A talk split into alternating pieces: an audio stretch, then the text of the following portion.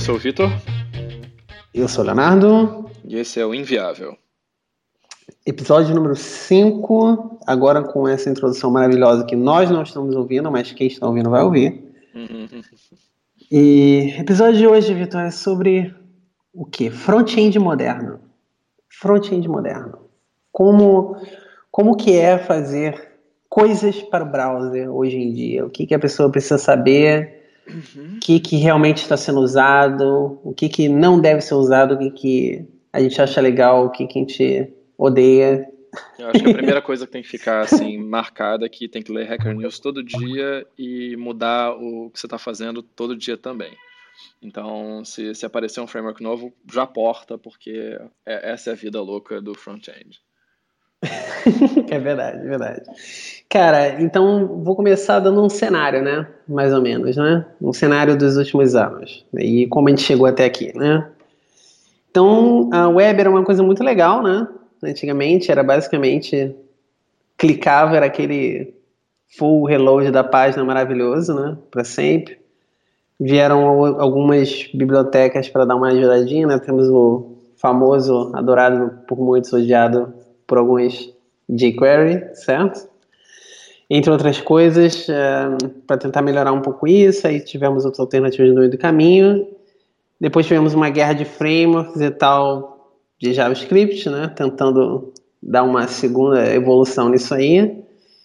E vamos detalhar isso aí, cara, né? Uh, vou começar, vou jogar umas perguntas, cara. É... Primeiro, cara, já que eu mencionei jQuery, jQuery 2017 ainda faz sentido? Ah, eu acho que não, né? A gente tem que bater palmas assim por tudo que ele conquistou e fez por nós, mas eu acho que não faz mais sentido, não.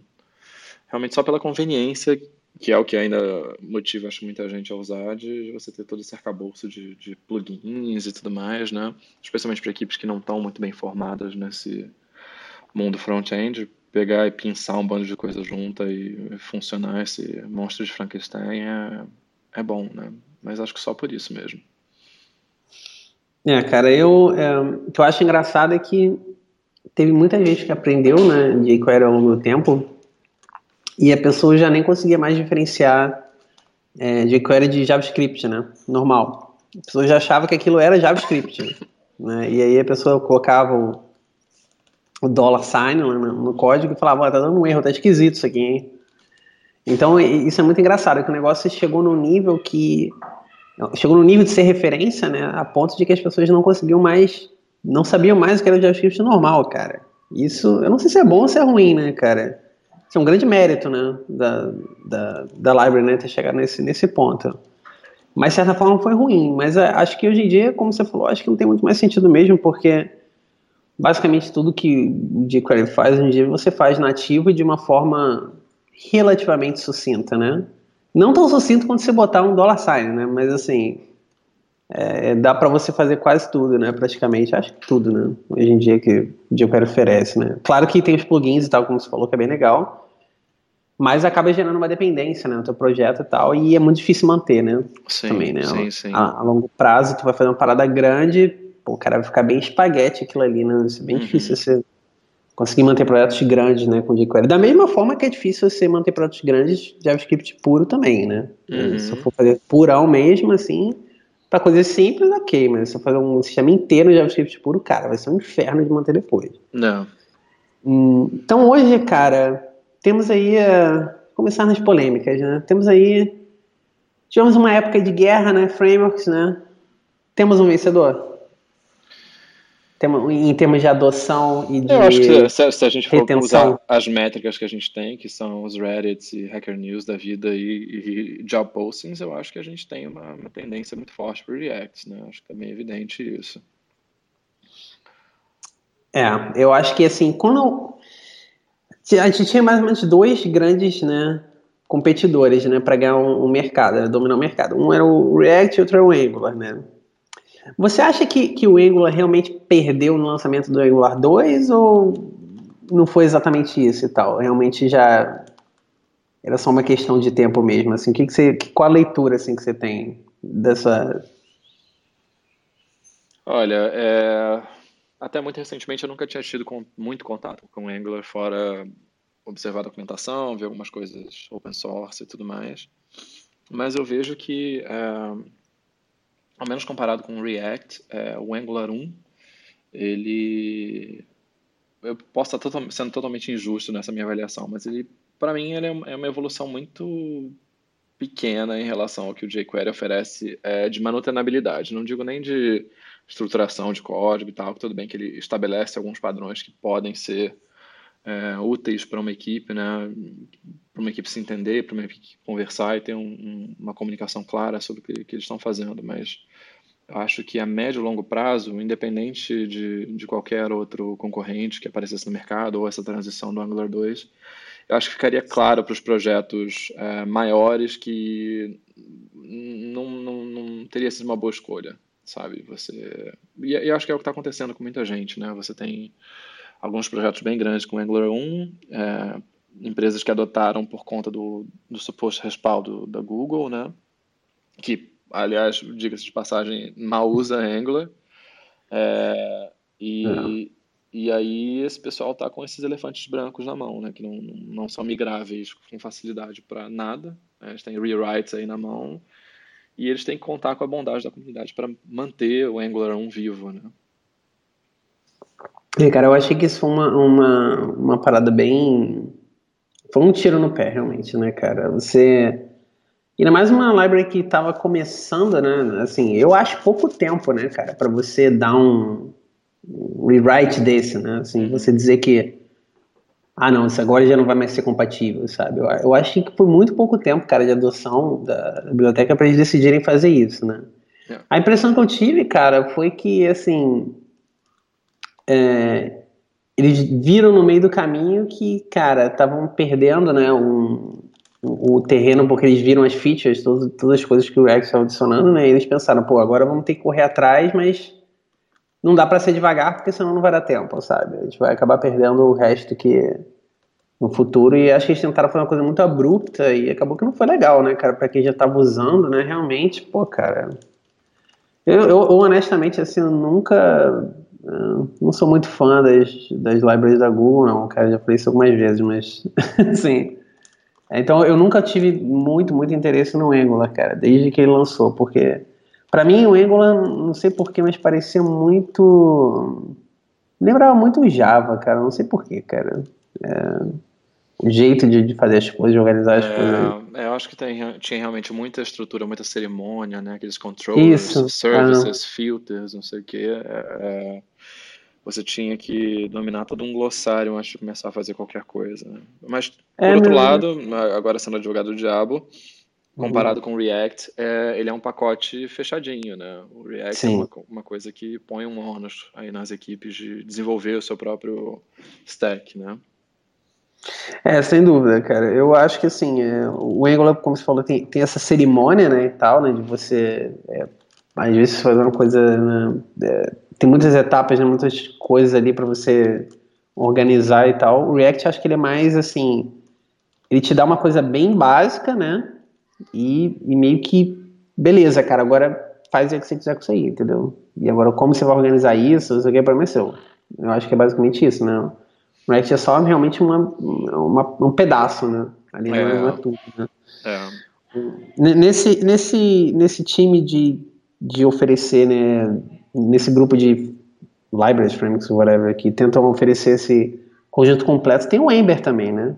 E... É, o Ember meio que saiu de moda, né? Eu tava até vendo é. uma, uma postagem, não lembro de quem.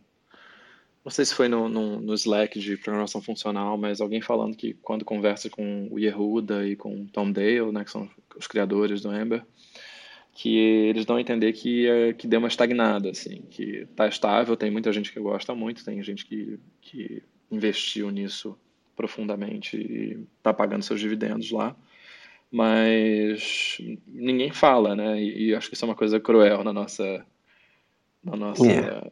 profissão, assim. Você tem realmente os modismos que carregam todo, toda, toda a percepção que o pessoal tem para um lado, né? E faz esquecer todo um outro que está funcionando, está lá e, e também já foi o, a, a escolha do dia, né? Eu acho que o Ember ele tem muitas coisas legais, cara. Ele tem, acho que assim, ele tem realmente muitas coisas interessantes, muitas ideias interessantes. O router deles é muito legal.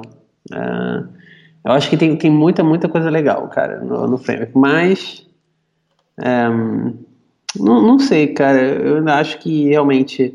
Pra, eu lembro que quando eu comecei a ver Ember, cara, o que pegou para mim mesmo, eu achava a, a documentação bem falha, cara. Assim, na hora de de aprender, de para mim foi foi difícil, cara, é, pegar a doc deles. Ah, hoje em dia eu não sei como tá, provavelmente tá melhor, né? É, porque quando eu vi, é, mas é, isso, isso é bem lembrado. Eu acho que foi uma coisa que fez muito mal a eles também, né? Quando alternativas começaram a aparecer e as pessoas tinham já essa impressão consolidada de que a documentação era ruim ou que as coisas não eram estáveis por muito tempo você acabou. Você nunca criou uma base sólida o suficiente para criar aquela força de comunidade, né?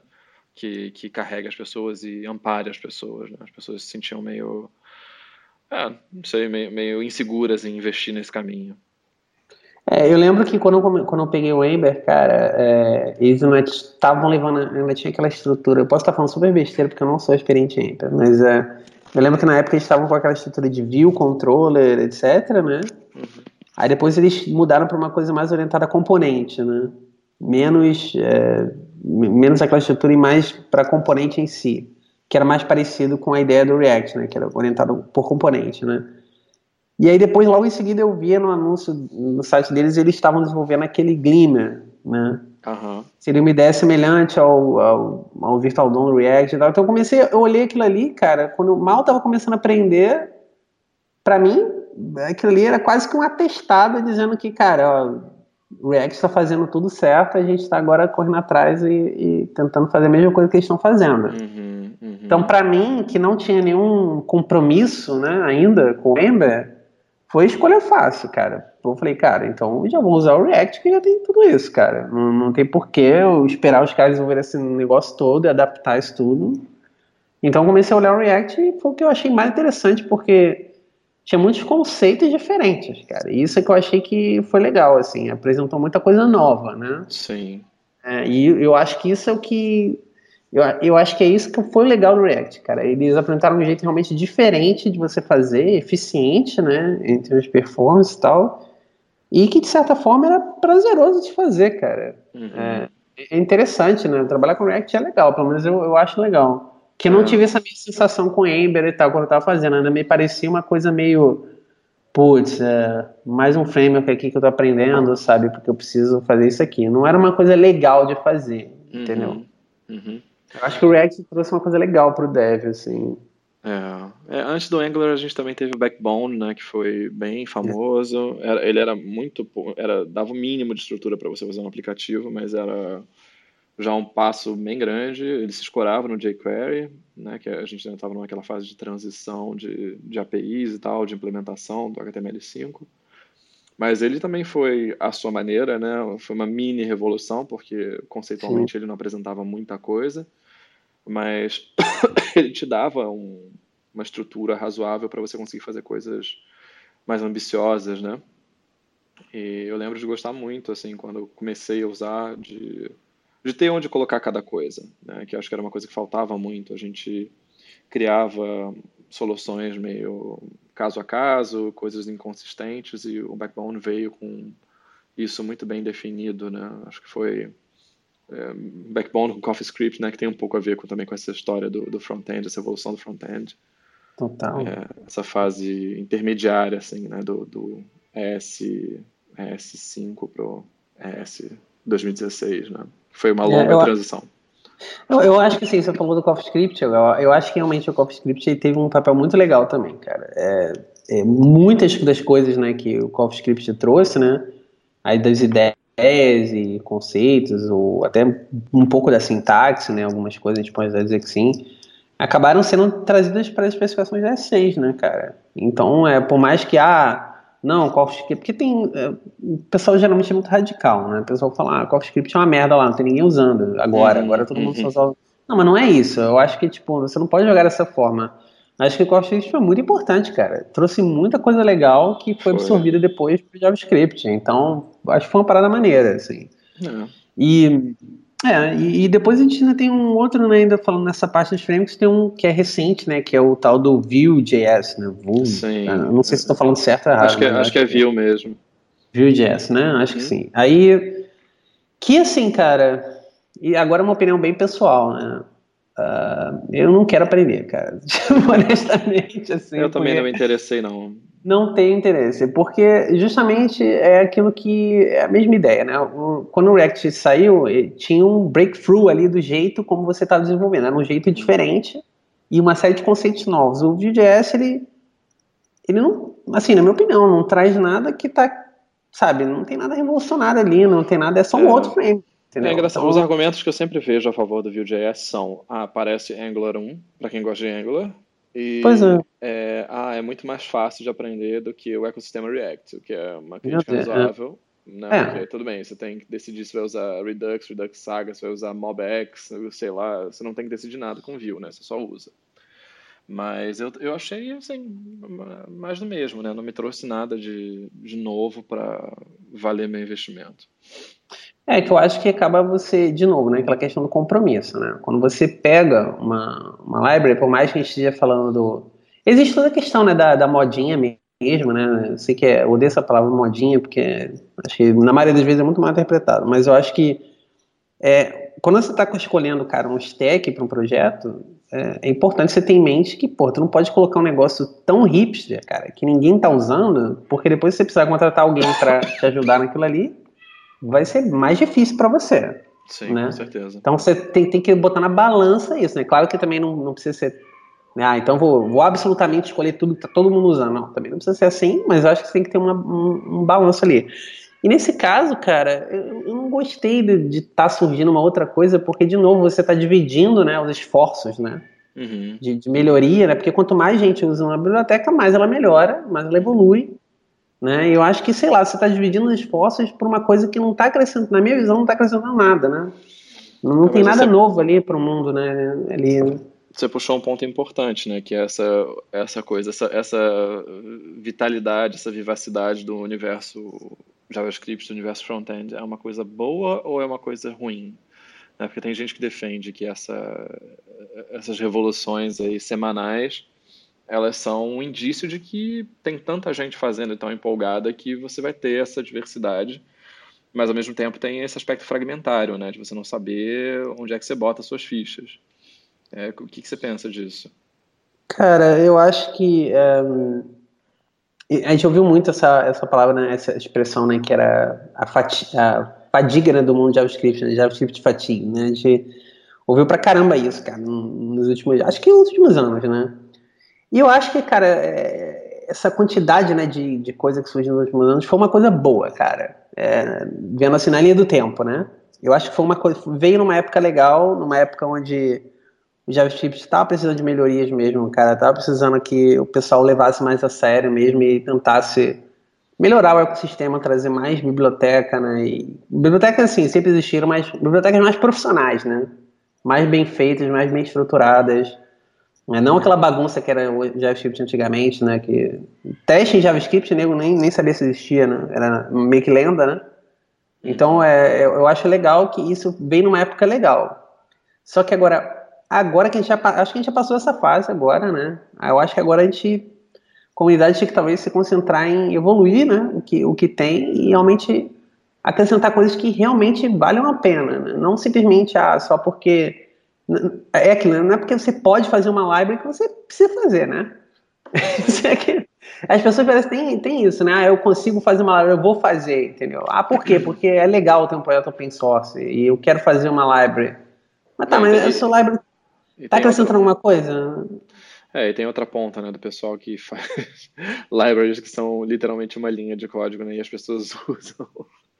É, pois é, cara, esse é outro ponto também. E eu acho que isso também tem muito a ver que a maioria das pessoas elas não trabalham com aplicações de com muitos usuários, né? Uhum. Onde tipo, por exemplo, o tamanho do bundle é uma variável, uhum. né? Porque quando você começa a trabalhar com aplicações grandes, cara, realmente você você pesa muito, cara, o tamanho do bundle, né?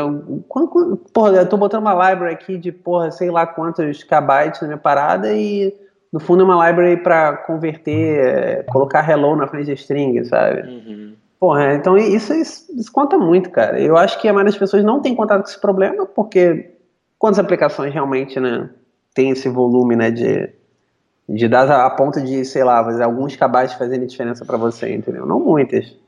É. Então a galera vai, né, vai botando, né? Ah, tem library para isso, vamos botar, vamos botar, vamos botar, mas, pô, né, e aí, o usuário, né, como é que fica nessa, né? Vai piorando a experiência, né, também. É, não, com certeza. E, cara, assim, é, você acha que uma, uma, a gente está falando de, de, todas essas bibliotecas, né? Esse negócio cresceu aí, né? Pra caramba esse ecossistema e é, você acha que é justo afirmar que hoje em dia, cara, fazer front-end é mais difícil do que alguns anos atrás? Ah, não, isso não tem dúvida. Sem, sem dúvida, é, né? Acho que é mais difícil porque você tem mais peças para encaixar, mas é mais difícil porque você tem mais possibilidades também, né? É, tudo que foi adicionado às APIs dos browsers, essa onda agora de Progressive Web Apps, né? Service Workers, Caraca, não sei Isso aí é um, é um novo mundo até agora, né, é. né, cara? Outro mundo surgindo, né? E uns, uns três anos atrás, né? WebSockets, WebRTC e tal, você ganhou uma série de ferramentas que puderam é, fomentar, acho que, que os sonhos, as ambições né, dos desenvolvedores numa plataforma que é realmente multi-sistema operacional, né? multi-device, assim, você tem um alcance muito grande, não sem custo, mas tem, sem desenvolver bases de código extremamente diferentes. Eu acho que é uma complexidade inevitável porque é possível agora. Você acha que assim o fato de agora ter ficado né, mais complexo né, o ambiente né, para desenvolver e, e eu acho que também isso, isso subiu a barra de exigência também, né? Sim. Um pouco das aplicações, né? Porque a partir do momento que você difundir esses conhecimentos, as aplicações começam a melhorar e os usuários começam a ficar mais exigentes também. Sim, com certeza. Né? Tipo assim, ninguém. É difícil hoje em dia, cara. Se tu entra numa página, toda vez que tu clica um negócio, dá aquele full reload na página. Oh. Né? Eu acho que até o usuário já sente isso hoje em dia, né? Ah, dependendo do que, que você está fazendo ali, já não fica tão legal, né? Sim, ainda mais então, conexões lentas como aqui no Brasil, né? A gente. Sim. Vê muito. Você acha que, pelo fato do front-end ter crescido um pouco esse universo, é, ainda é possível alguém dizer hoje em dia que o cara é full stack, cara? Isso é uma outra, uma outra questão que tem surgido também bastante, né, cara? Tipo, full stack, você acha que full stack ainda existe mesmo? Tipo assim, o cara fala, não, eu sou full stack, eu sei tudo mesmo. É, eu acho que ele pode saber tudo dentro do universo do produto dele, mas ele não é um full stack developer em qualquer projeto. Né? Então, hum, perfeito. Então, eu acho que, acho que é essa a distinção, porque realmente não tem como. Uh, ainda mais quando com essas técnicas que estão em desenvolvimento ainda, né? Uma pessoa é, ter a, a, falta de humildade de dizer que conhece tudo que está sendo feito. É, acho. Não. Né. E quantos full stacks você conhece que, na verdade, a, a outra parte do stack do front-end é só saber juntar plugin de jQuery, né? Como a gente estava falando no começo. É, cara, isso eu acho muito engraçado. o conceito, é, o, o, cara dizer que ele é full stack ou não, está diretamente ligado ao universo de conhecimento dele. Sim. Né? Sim. Porque a partir do momento que ele acha que, tipo, sei lá, fazer front-end, eu só botar meia dúzia de plugins, eu sei fazer uma parada básica em React, então eu sou, uhum. sou full stack, ou tipo, ou o cara, sei lá, sabe Rails, então ele é full stack também, entendeu? Porque uhum. ele faz tudo, faz a view e tal, e, uhum. e faz, coloca um model, link no controle, entendeu? É, então é muito, eu acho que tudo é, esse conceito sempre fica ligado ao, ao, ao ponto de vista da pessoa que está dizendo, né? Sim. Está se classificando, né? Uhum. Então, como você falou, acho que pode, eu concordo com você, eu acho que pode existir o cara que, que é o full stack dentro da empresa, né? Ou seja, ele faz o back-end, ele faz coisas de front-end também, ele, sei lá, sobe máquina quando precisa. Então, assim, pode existir esse cara, e eu acredito que existam vários, né? Mas realmente o cara se dizer, né, full stack developer, né, uhum. em geral, Uhum. Eu acho que hoje em dia é impossível. Honestamente, pelo menos é. a um alto nível, é possível. Assim, a um, a um nível básico, com certeza. Mas sim, é ok. Sim, sim. Acho que é impossível. É muita coisa pra saber, cara. Tanto no back-end, o back-end evoluiu também pra caralho. Então, tipo, tanto o back-end como o front-end, cara, muita coisa pra saber. É impossível. Uhum. Não tem como. Cara, uhum. você. É, eu acho que até isso está sendo refletido no mercado, né? Você está tendo uma, uma, real valorização do pessoal que faz front-end, né? Que até poucos anos atrás ainda era uma coisa é, meio considerada desenvolvimento de segundo escalão. Ah, é o designer que aprendeu a programar um pouquinho, né? Ainda tinha muito é, essa, é. essa visão. E a gente está vendo que não só tem que saber programar, mas tem que saber programar muito bem para você poder ter um bom resultado, né? É, sem dúvida, sem dúvida. E você acha que, assim, dessas coisas que tem hoje, cara, é... agora vamos falar um pouco da parte de, de estilo, né? CSS, etc uhum. e tal. Uhum. Bom, SAIS ainda é bastante usado. Sim. Muito, amplamente. Você acha que o SAIS vai morrer, cara? Tipo, é uma coisa tipo CopyScript, assim, que eventualmente a galera vai deixando de usar quando, quando essas coisas forem sendo incorporadas? Não sei te dizer, para ser sincero. É, eu acho que a gente, é, talvez a gente tenha uma, tenha essa abreviação da vida do SaaS se mais e mais consolidar essa ideia de que o, o a pessoa que faz front-end é uma pessoa que não é um, um colador de, e montador de estilo e de div, né? Então, se você tem uma, uma pessoa mais capacitada para programar, ela pode usar ferramentas mais voltadas para programadores. Eu acho que o SaaS ele fica no meio do caminho, né? Ele tem aqueles mixins, aquelas funções simples e tudo mais.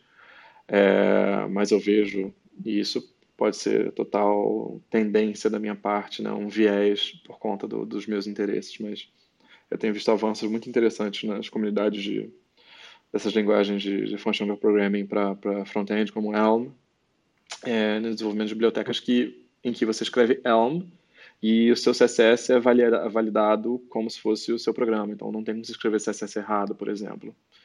Isso, hum. isso, isso é muito interessante. Assim, não tem como você colocar uma propriedade errada, não tem como você colocar um tipo errado, não tem como você criar um CSS que seja inválido.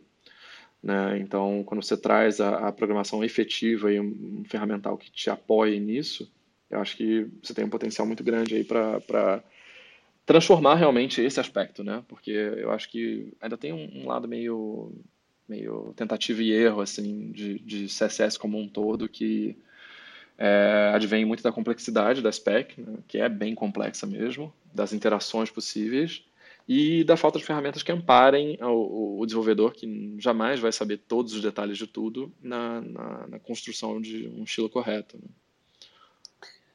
É, eu acho que assim, é, a alternativa que se tem hoje, cara, acho que para o SAIS, é, tem um, é você realmente fazer uma coisa tipo que o, o, o Babel faz, né? O Babel ou Babel? Qual seria o correto? Não sei mais. Eu acho, eu acho que nem o criador sabe, cara, eu já ouvi. Nem ele sabe, né? Ele chama de um é, jeito, então... as pessoas chamam de outro. É.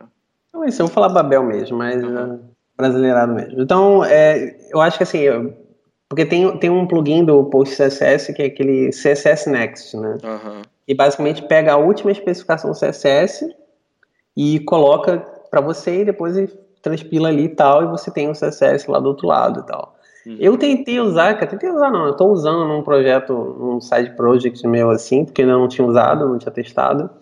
E assim, é legal, tem muito recurso, cara, além né, da, da especificação, da, da maioria da compatibilidade que os browsers né, disponibilizam hoje em dia para CSS, tem muito mais coisa.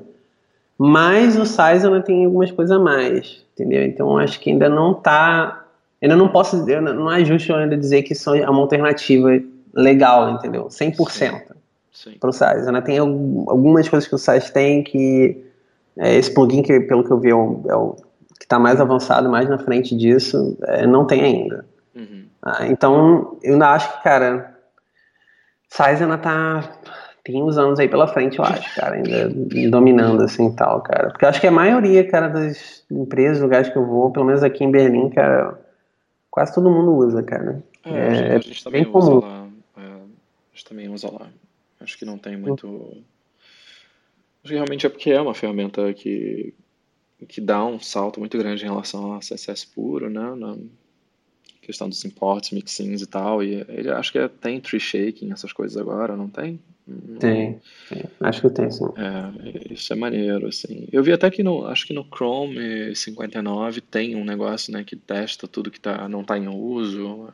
Aí eu vi alguma coisa sobre integração com SaaS para você automaticamente remover as regras que não estão não estão sendo usadas em nada, né? Você navega pelo site e gera um relatório. Ah, isso é legal. Eu acho que você consegue fazer isso pelo post CSS também, cara. Hum, legal. Com certeza. Pelo, quando você vai gerar o seu bando, acho que já, já faz isso. Maneiro. É, não sei se ele já faz por default, mas é, eu acho que tem como você fazer pelo post CSS também. Tem várias. É, isso, cara, é complicado, né? Tem tanta coisa que dá pra fazer, cara, hoje em dia, mas. É. O CSS eu, eu acho ele bem legal, assim, eu acho muito bacana a ferramenta, cara. E e deixa eu ver o que mais. Em relação a essa parte de estilo, quando você falou do Elm, cara, realmente eu acho que acaba é, você usando um, um, compilador, alguma coisa assim, acho que certamente é mais eficiente do que você usar um uhum. style lint, né, alguma coisa assim e tal. Mas assim, é, e, e, a gente vai chegar no Elm, né? Acho que o Elm vai ser um negócio à parte, né? É, uhum. mas é, ainda não, deixa eu ver. Agora falando do, do você falar alguma coisa? Não, eu ia, eu ia de repente orientar, criar um, um caminho, porque você é uma pessoa que está trabalhando quase que exclusivamente com isso, né? É, com é. Esse, esse, lado do desenvolvimento, assim. É, o que, que no seu dia a dia te incomoda? O que que, o que, que faz falta? Ou o que, que é meio, meio tranqueira, assim, que você gostaria que melhorasse? Cara, é, eu tenho percebido algumas coisas, assim, cara, ultimamente. Eu acho que é, Cara, do universo JavaScript, cara. É... Bom, eu, eu estou numa equipe onde eu sou o único front-end, né? Então, é, o, o, o stack né, de React, Redux, etc. E tal, muito legal, eu acho, cara. Acho que a melhor coisa que a gente tem no mundo JavaScript hoje, assim, para fazer é esse tipo de interação mais, mais moderna mesmo, né, e tal. Acho muito legal, cara. Adoro essas bibliotecas e tal. Só que uma coisa boa e ruim, né? É, você consegue fazer muita coisa errada, né? Com essas, com essas bibliotecas, né? E eu tenho percebido que, cara, quando a aplicação cresce, cresce, cresce muito, cara, é, é, fica difícil você manter ela ali 100%, cara. Entendeu? Quando você não tem o total é, controle, quando você está numa equipe mista, assim, por exemplo, né? No meu caso, assim, você tem alguns back-ends fazendo coisas de front-end de vez em quando, entendeu? Uhum. Então, por mais que você tenha um processo de revisão todo legal e tal, não sei o que, essas bibliotecas realmente permitem que você faça praticamente absolutamente qualquer coisa ali, entendeu? Uhum. Então, te por mais que você... Redux, por exemplo, aproveitando que você falou dele, uhum. é, a quantidade de boilerplate que você tem que gerar, por exemplo, você tem que gerar os action creators, Porra, tem que gerar as nossa, constants, aí gera. Isso incomoda demais. Isso, isso é um inferno, que... na verdade. Eu acho que isso é a pior parte do, do Redux, é essa, cara. É, é o fato de que para você fazer uma uma mini interação e tal, cara, você, porra, tem que fazer, tem que botar seu action creator, você vai declarar as constantes, né? A action que você está usando, aí tenta, você tenta botar um padrão ali, mas esse padrão, né, gera esse todo esse uhum. trabalho, às vezes, pra fazer uma coisa que é, pô, trivial, cara, honestamente, né? Uhum. Sei lá, vou, vou mudar a cor do negócio, quando o cara, sei lá, clica alguma coisa vai fazer isso no React Way, né? Não. Certinho, controlado na, na, Store, bonitinho e tal. Pô, é, é um código. Eu, eu até tenho uma história engraçada com isso, cara. Há um tempo atrás eu fui fazer uma. Um, ano passado, né? Eu tava fazendo umas entrevistas pra cá e tal. E uma. E eu tava fazendo. Tava programando uma coisa lá num projeto lá meu e eu tava usando React Redux. E aí o cara na entrevista ele falou assim: ah, vamos fazer um componentezinho em React aqui rapidinho, não sei o quê, mas ó, tem que ser feito em. Os caras falaram, quanto era o tempo? Acho que era 10 minutos, alguma coisa assim. E eu falei pro cara assim, pô, posso usar um projeto que eu tô usando aqui e tal? Era, só, era fazer uma coisa completamente separada. Então eu falei, cara, já tem esse projeto aqui setado que eu tô fazendo, eu vou usar esse projeto pra fazer essa parada do cara, né? E aí, tipo, como o projeto tava com Redux, cara, eu fui fazer do modo Redux, né? Falei, pô, vou fazer tudo tal. E era um tempo super restrito, cara. Era tipo 10 minutos para fazer algumas coisas que o cara tá pedindo ali e tal. E, cara, e eu levei mais tempo, sabe, escrevendo o boilerplate da parada, sabe, do que provavelmente fazendo a parada, né? E eu entreguei o um negócio assim no laço do tempo. É. E aí, isso, cara, se eu tivesse feito com React puro, sabe? Pego um componente, feito tudo, sabe? Uhum. Separado umas três, quatro funções ali no componente, que, era, que acho que era essa a proposta do teste, né? Foi realmente um erro meu. Cara, aquilo ali ia ser feito em cinco minutos ou menos, entendeu? Só que é aquilo, né? Depois para manter e tal. Cara, é complicado. Eu odeio o boilerplate do Redux, cara. Odeio mesmo. Eu acho que é a pior parte do Redux. Eu, eu, eu não, não faz eu odiar a library, eu ainda adoro a library, acho muito legal. Uhum. É, mas eu acho que é a pior parte mesmo, cara. Até essa questão de você, é, a questão de você usar, por exemplo, é, o Redux Funk, ou Tank, né, ou sei lá o que, e uhum. ele diminui um pouquinho, né, porque você passa menos parâmetro, você pode acessar o, o state direto, né, do, dos action creators, dos actions, é, melhora um pouco, né, em algum caso, mas aí fica aquilo, né, você vai usar isso sempre? Não vai usar? Uhum. O que, que você vai estabelecer como paralelo no projeto, entendeu? É, Porque... É, isso, eu acho bem irritante no Redux, assim, que o próprio Dan Abramov, é, quando as pessoas perguntam, ah, mas eu devo colocar todo o meu estado no Redux ou posso usar estado no componente? Aí ele, ah, faz o que você achar melhor se fizer sentido. É. É, é, é, legal, assim, essa liberdade de não se responsabilizar, mas ao mesmo tempo, né, você tem, não tem uma resposta clara para as coisas. Né, e, e, acaba que você fica com essa. No, no, Redux você tem Redux Observables, Redux Saga, Redux não sei o que, Redux não sei o que lá, Redux puro. Né, as pessoas tentando achar um jeito de melhor resolver essa separação, né? Onde é que eu crio, onde é que eu faço I.O., né, não tem, tipo, essa é a receita de bolo do Redux clássico, né? É, cara, eu, eu particularmente eu faço o, o caminho todo, sabe? Uhum. Tipo, Action Creator, faço os parâmetros todos dos componentes, uso, uso aquele padrão de container, né? Isolo é, só, só, o que conecta na Store é o container Sim. e dali só passa para os stateless components. É assim que eu faço. É assim, uhum. é, o, é o máximo de boilerplate possível, entendeu? Uhum. Uhum. Mas eu acho que é a forma que fica mais é, limpa, né, mais isolada, uhum. você pode ter. Mas, cara, tem horas que isso enche o saco, cara. Principalmente quando você está passando os parâmetros né, para os action creators, né? Uhum. A tentação de tu, tu usar um, o, o, o tank lá e pegar um get state ali é grande, sim, né? Sim. Às vezes você tem que pegar, cara, cinco coisas da store. Porque às vezes você está numa aplicação realmente. Tô falando de aplicações mais complexas, né, e tal. Sim. Tem coisa pra cacete na Store, cara. É muita coisa acontecendo na aplicação ao mesmo tempo. O que é legal porque ele tá te dando essa, né, essa possibilidade, né? O que antes é... seria fazer, né? Não, eu, eu acho que no, no, no, na balança vale a pena, assim. É, eu, eu, pelo menos, cara, no, nos últimos chats que eu fiz, eu, eu resolvi fazer o.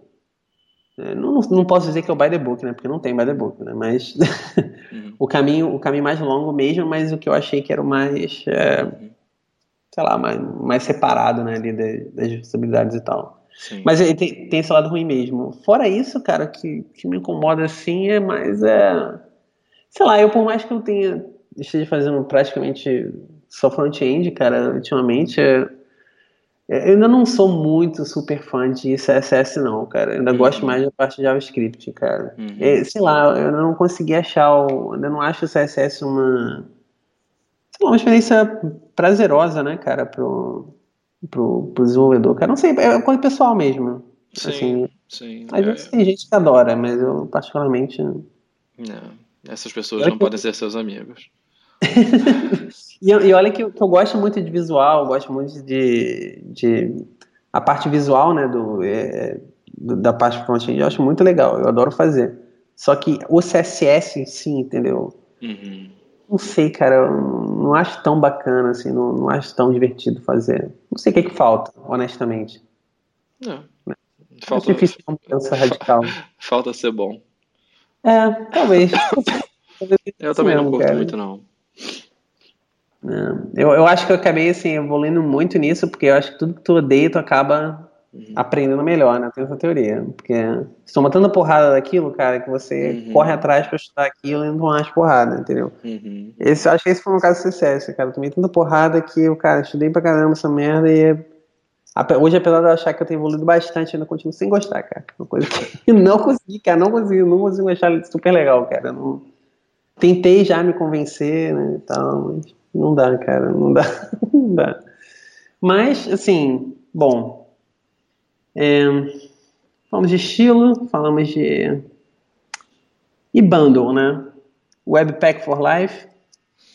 É, eu acho, eu acho que estamos nesse momento das nossas vidas, né? Até é, o roll-up pareceu que ia, ia tomar esse espaço, mas não tomou. Acho que o Webpack 2 veio aí. É, é, é tipo, é tipo o View com Glimmer, né? É. O Webpack 2 veio com um bando de outras coisas e tal. Então, estão no Webpack 3 já, cara. Estão no Webpack 3, cara. E foi, foi uma coisa muito engraçada, porque. Já vai ter Angular 5 também, né? O pessoal gosta de versão, aumentar a versão. A Node, Node é. 200 já, tipo, tava no. no, no Caraca, 4, acho que o Node agora tá na versão. 9? Cara, não sei se. É 9 já? Sei lá. Caraca. Acho que é. Caraca, peraí, não, agora, agora eu fiquei curioso. Eu tô entrando no site aqui pra ver agora qual é a última versão. Versão 8, 8.14. É, é, é a versão atual.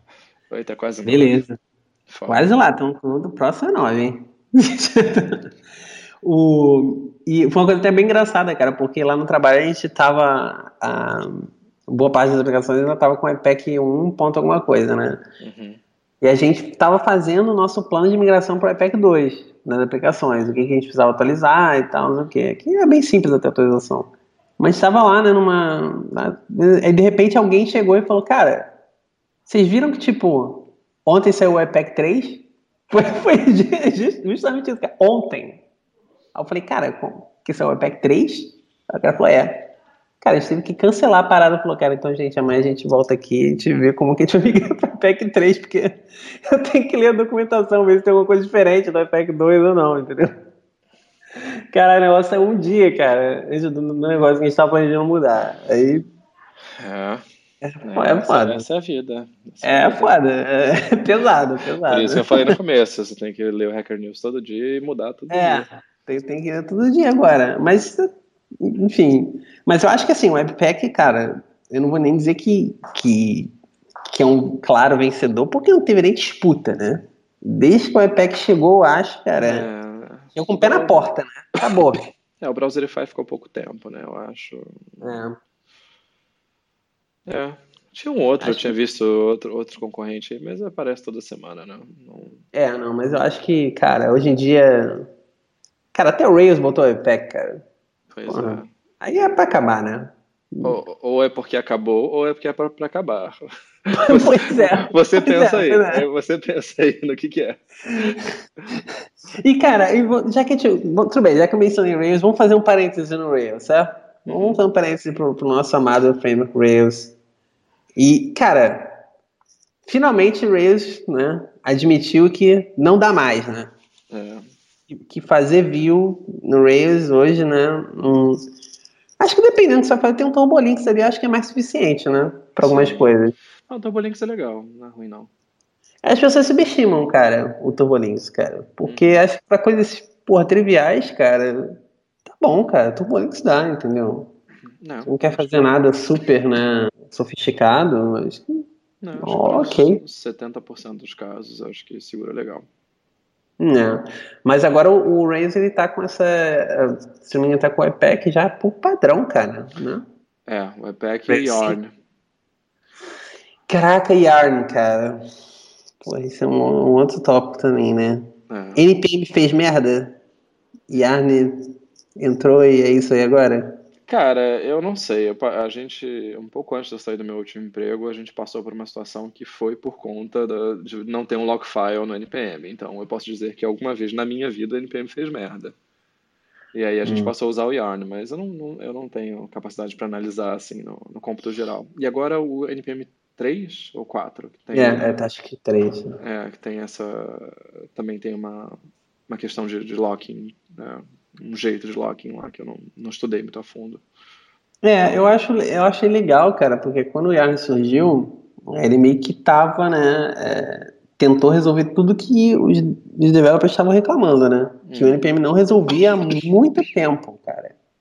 E eu acho que isso foi muito, cara, muito saudável, cara, porque isso deu uma sacudida uhum. na, nos devs do NPM, cara, grande, né? Uhum. Cara, assim que saiu o Yarn, cara, sei lá, alguns meses depois, cara, já tinha todos os updates que todo mundo queria, né? Sim. Foi uma coisa assim, quase que mágica, né? Tipo, saiu, cara, o que, é que a competição não faz, né? Quando você tá ali na frente, não tem ninguém usando nada, acho que é isso, né? Tem alguém pedindo isso, paciência. Agora, cara, a partir do momento que entrou um cara para competir frente a frente, foi na hora, né? Sim. Na hora, o negócio andou. Eu achei isso legal, cara. Uma competição saudável, né? Muito bom para a comunidade em geral, Uhum. assim. Não, e realmente era bem mais rápido para instalar os pacotes, era outro nível, assim, né? É, cara, legal. Acho que foi uma, meio que uma. Não sei, cara. Eu, eu, eu tô usando Yarn para alguns projetos, mas a maioria hum, ainda é NPM, cara. Uhum. Eu não migrei pro Yarn, não. É, conveniente, né, que, que- seja, que seja a ferramenta que vem com Sim. runtime, né? Sim, sim. Eu acho que eu ainda levo fé que o NPM tá num caminho legal agora. Uhum. Levo fé que já tá praticamente pau a pau, né? Assim. Então, acho que é isso. Bundles, Webpack, temas interessantes. Cara, bastante coisa pra falar de front-end. Agora, por a gente falar das. Falar de JavaScript, né, cara? Uhum. falar um pouco mais de JavaScript. E Flow, cara? Flow, TypeScript, pessoas que querem, ó, que precisam programar em JavaScript, mas querem um pouquinho mais de ajuda ali, querem uma linguagem mais tipada ali, uma ajudinha mais. É, uma, uma- análise, uma análise mais profunda, né, sobre o potencial da sua aplicação estar quebrada, né? É, É, Cara, eu acho que é um mal necessário, assim. Se a gente está fazendo coisas tão gigantescas, é, essas empresas estarem investindo nessas ferramentas é, é um, é um jeito de reduzir o custo para elas mesmas, né? A longo prazo, assim. Então, a gente está vendo uma super adoção do, acho que mais do que do Flow, né, do TypeScript. Existe uma, uma divisão de purismo, né? Acho que o, o Flow ele é, ele é mais é, rigoroso nas checagens que ele faz. Pelo menos era até o TypeScript 2. Mas o TypeScript TypeScript está bem animado, né? Eu vejo é, quantidade de, de empresas fazendo seus, suas declarações, né? Não, por que nós usamos TypeScript? É, o pessoal, o pessoal gosta de afirmar a identidade em público, assim, é muita, muita besteira. Mas é, eu, pelo menos como desenvolvedor, eu acho um movimento positivo, né? Que tanto um quanto o outro, eles é, você decide o quão, pro- quão a fundo você vai nesse negócio da, da tipagem. E de modo geral, é, acho que o TypeScript 2 também faz análise de fluxo, né? Então, se você der o mínimo de informação, ele consegue inferir quase tudo que está acontecendo no seu programa. E é, eu lembro de alguns meses estar desenvolvendo uma biblioteca e desenvolvi em, com Flow. E, pô, eu, eu quis refatorar, eu tive aquela experiência muito boa de ir mudando e só usando compilador, né? Só usando compilador. Eu não, não fui rodando teste, eu fui usando compilador e uma hora compilou de novo, né? Ele disse que estava ok.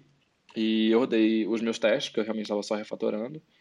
E funcionou, tudo funcionou direitinho. Então, é, eu acho que a gente tem um, um retorno a esse tipo de workflow no, na linguagem mais usada por todo mundo é uma coisa muito boa e é uma coisa que eu acho que vai influenciar outras comunidades também. Porque a gente está vendo, é, por exemplo, o próprio Facebook, né, tá, fez aquele port de, aquela versão de OCaml para que é, se chama Reason, né, se eu não me engano, é, que compila para JavaScript, então é uma linguagem estaticamente tipada.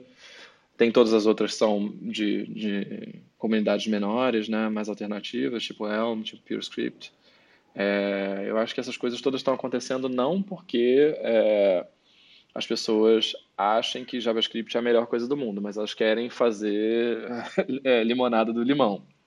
né? Então, a, Uhum. gen- a gente tem que conviver com isso, pelo menos até o WebAssembly, né? E acho que mesmo o WebAssembly a gente está falando de uma escala aí de uns de 5 a 10 anos para a gente começar a virar a, a, a chave, assim, eu acho, porque na versão atual não tem nem garbage collector, né? Então, está muito longe ainda de ser uma coisa realista para o desenvolvedor web médio, mas eu acho que essas ferramentas são um grande avanço, assim, eu gostaria muito de trabalhar em- daqui para frente em lugares que fizessem uso delas. assim. É, eu particularmente, cara, não tenho muita experiência, nem com Flow, nem com TypeScript, mas eu posso dar o outro lado da moeda, cara. Manter aplicações grandes, cara, com JavaScript. Por mais que eu adore JavaScript, tá? Eu sou. Adoro JavaScript, cara. Eu acho super ok pra mim trabalhar com JavaScript. Pelo menos JavaScript moderno, né? É 6 uhum. e tal, usando todos os recursos. Acho bem legal. É, mas eu vou dizer, cara, que mesmo você fazendo, cara, é, posso dizer assim, até casos mesmo reais, né?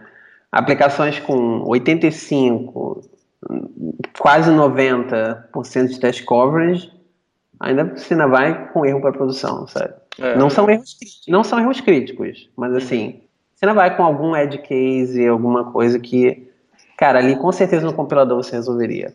Uhum. Porque são erros assim de, cara, uh, parâmetro nulo, sabe? São, são erros que, cara, com certeza, se você tivesse alguma outra ajuda ali e tal, você pegaria esse erro, sabe? Uhum, uhum. E, e às vezes vai com, essas, com alguns desses pequenos erros da produção, né? Considerando que você está testando, só vão, só vão pequenos erros, né? Também né? não vamos extrapolar, mas é, é, eu acho que realmente, cara, tem. É, ajuda muito, cara. Acho que ajudaria muito mesmo você ter essa, esse auxílio mesmo antes de você. te dar uma segurança a mais, né, cara? Uhum.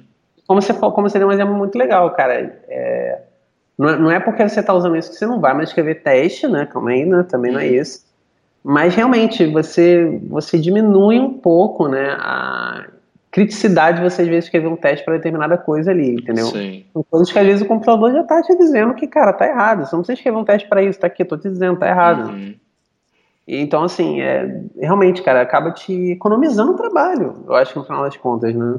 Sim. Porque, pô, eu prefiro muito mais pô, botar um tipo ali, escrever um tipo string, alguma coisa assim, de tipar e poder ver, ter esses recursos todos e tal, do que, pô, sei lá, não fazer isso e depois ter que ficar corrigindo coisas, né, que vão para produção e passaram no seu, nos seus critérios de qualidade ali e tal.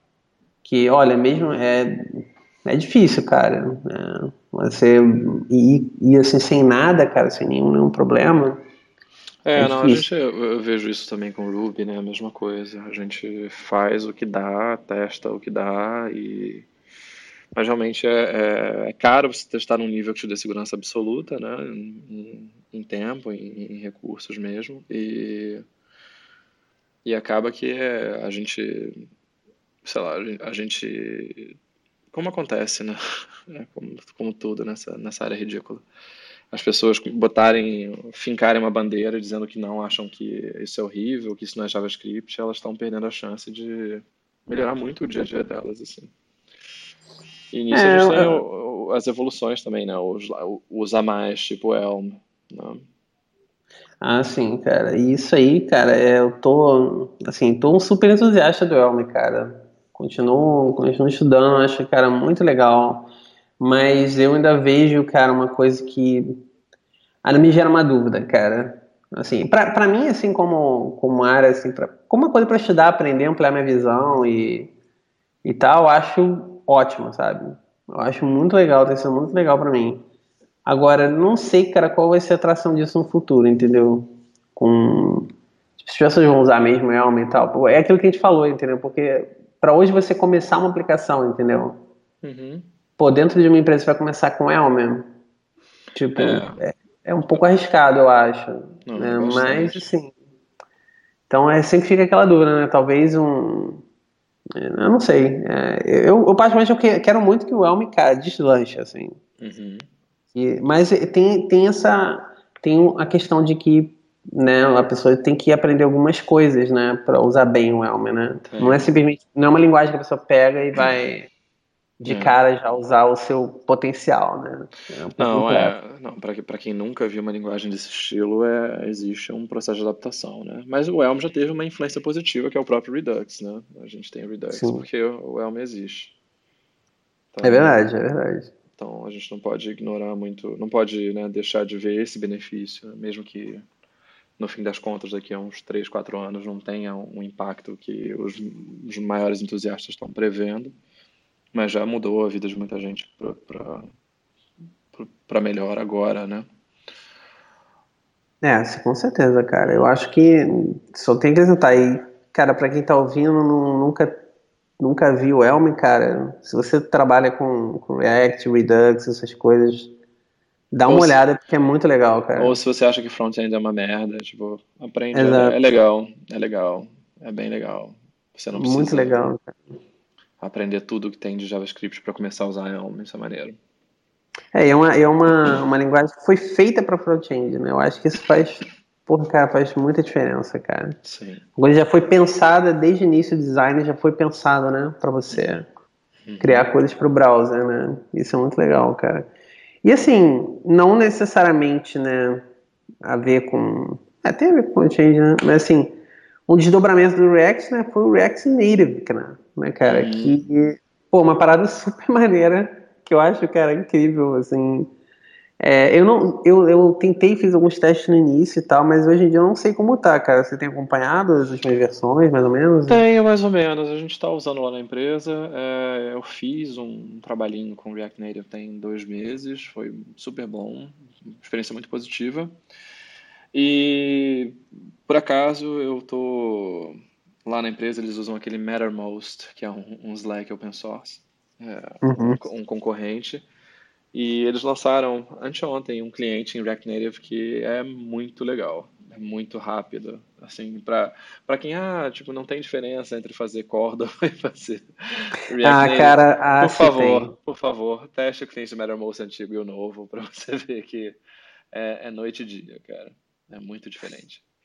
É, não, não tem como, cara. Isso aí eu posso dizer também com, com experiência, cara, que assim, Córdoba é legal e você, com certeza, você consegue fazer uma app assim, ao nível da nativa com Córdoba, entendeu? Uma web app mesmo, você consegue fazer, tá? Uhum. É.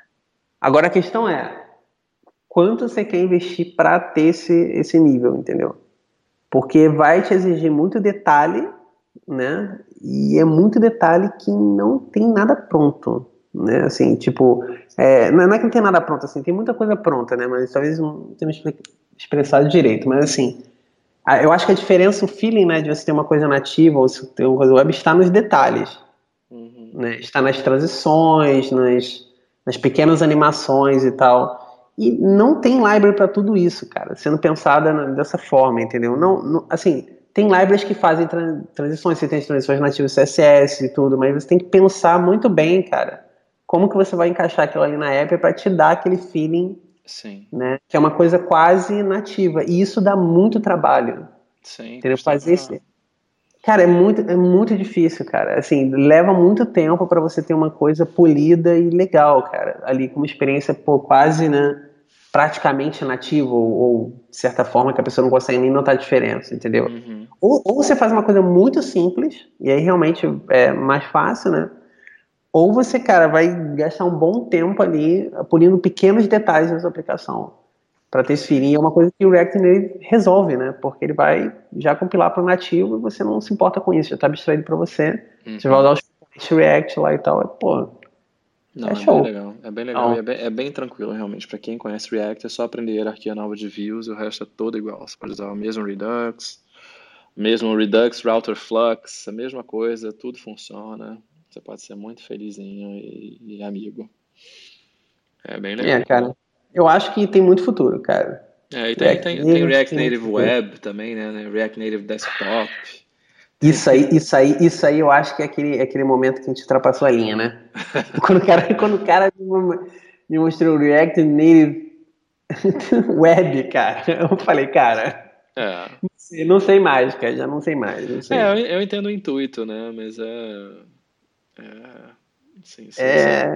Você fazer a mesma hierarquia de view e renderizar e tal, mas não dá muito certo. A história mostra que não dá muito certo. Para fechar o ciclo, né? Pra fechar o ciclo, a gente é. dá a volta ali inteira, né, e tal.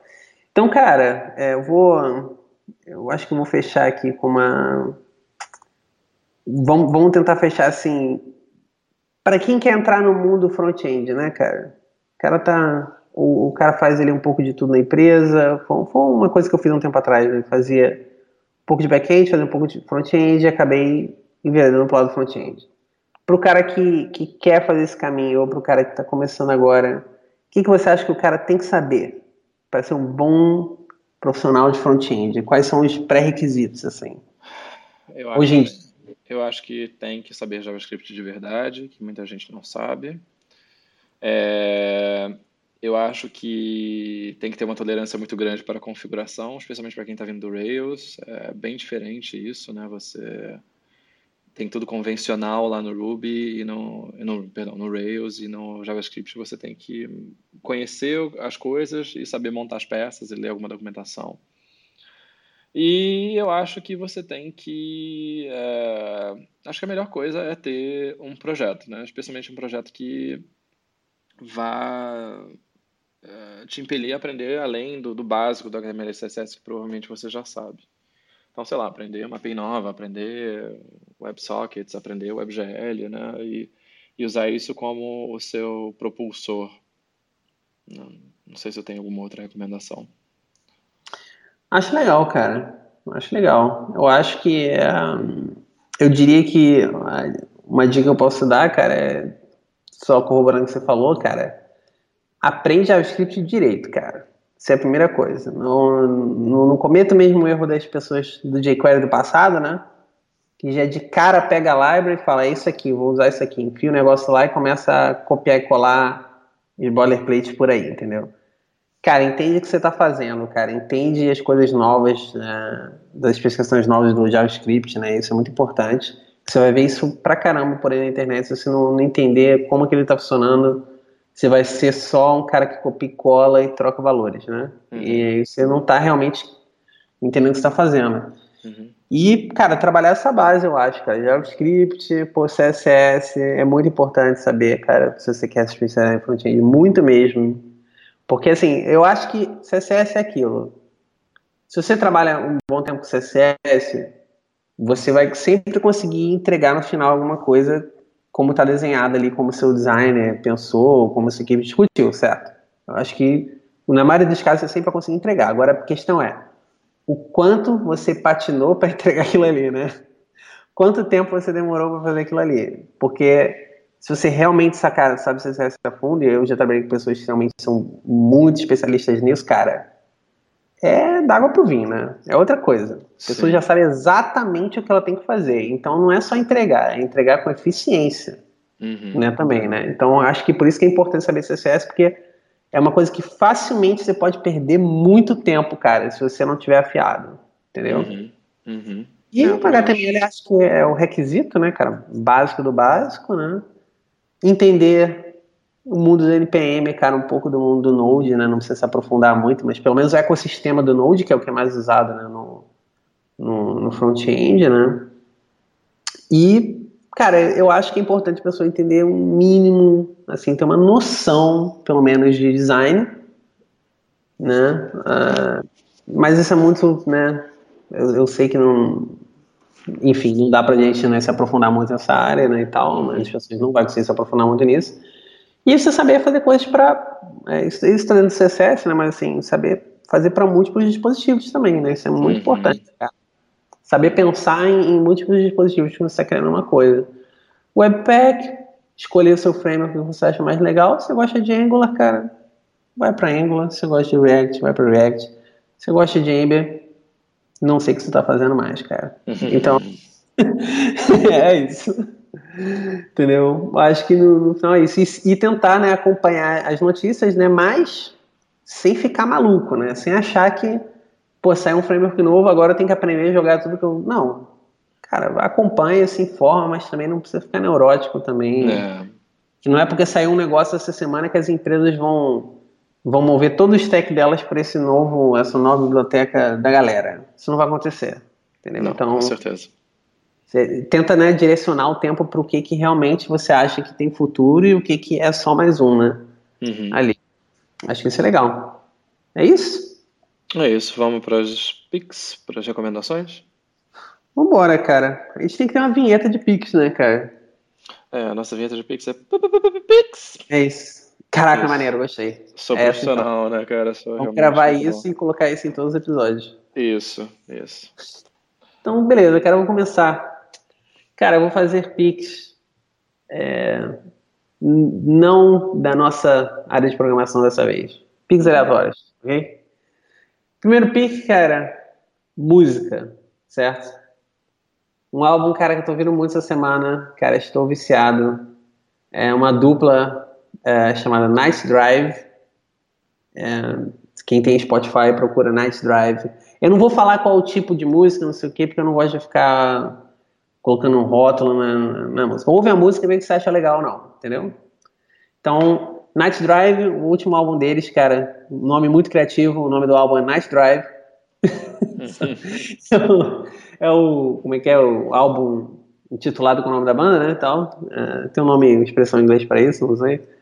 E, cara, o álbum tá incrível, cara. Eu já gostava da, da dupla e, cara, o último álbum veio pra, veio pra acabar, entendeu? Night Drive, recomendação muito bom, muito bom mesmo.